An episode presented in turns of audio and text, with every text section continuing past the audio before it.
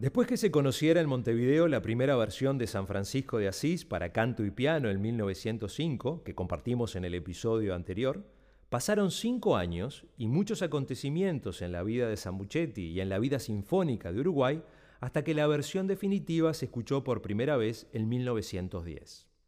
Durante 1905, la esposa de Sambuchetti, la pianista argentina María Bernink, durante las noches, y sin que lo supiera su marido, copiaba la partitura de San Francisco de Asís. Cuando la copia estuvo terminada, la envió por correo a Milán para la Expo Internacional que iba a ver el próximo año. Y la obra fue elegida como primer premio de composición en 1906.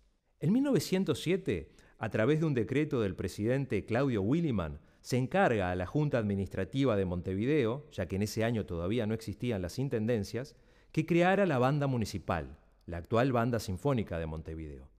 El año siguiente, en 1908, y tal vez un poco inspirado en ese decreto de creación de la banda municipal, Sambuchetti logra que el presidente Williman emita un nuevo decreto creando la primera Orquesta Nacional de Uruguay que funcionó desde 1908 a 1910 bajo la dirección del propio Sambuchetti.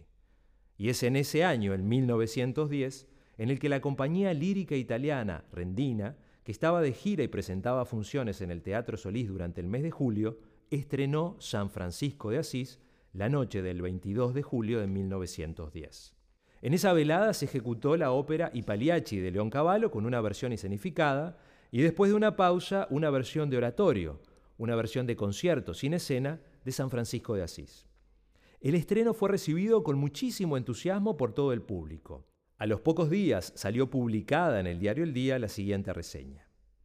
Es de notarse, además, la honradez artística con la que ha procedido el maestro, desdeñando todo recurso de efecto fácil, ateniéndose exclusivamente a la seriedad y elevación de sus miras en materia filarmónica. En el primer cuadro sobresale el Ave María. Por eso, en el episodio de hoy, nuevamente el Ave María de la ópera San Francisco de Asís interpretado también por Santiago Vidal, aunque en esta versión con el acompañamiento sinfónico de 1910. Y les invitamos a que comparen una versión con la otra. Son la misma obra, son las mismas notas, es la misma música. En una, la del episodio anterior, predomina la homogeneidad tímbrica de un solo instrumento en el acompañamiento, el piano. En la versión de este episodio, esa homogeneidad es sustituida por la riqueza y variedad de color sinfónico que dan los múltiples instrumentos que tocan simultáneamente.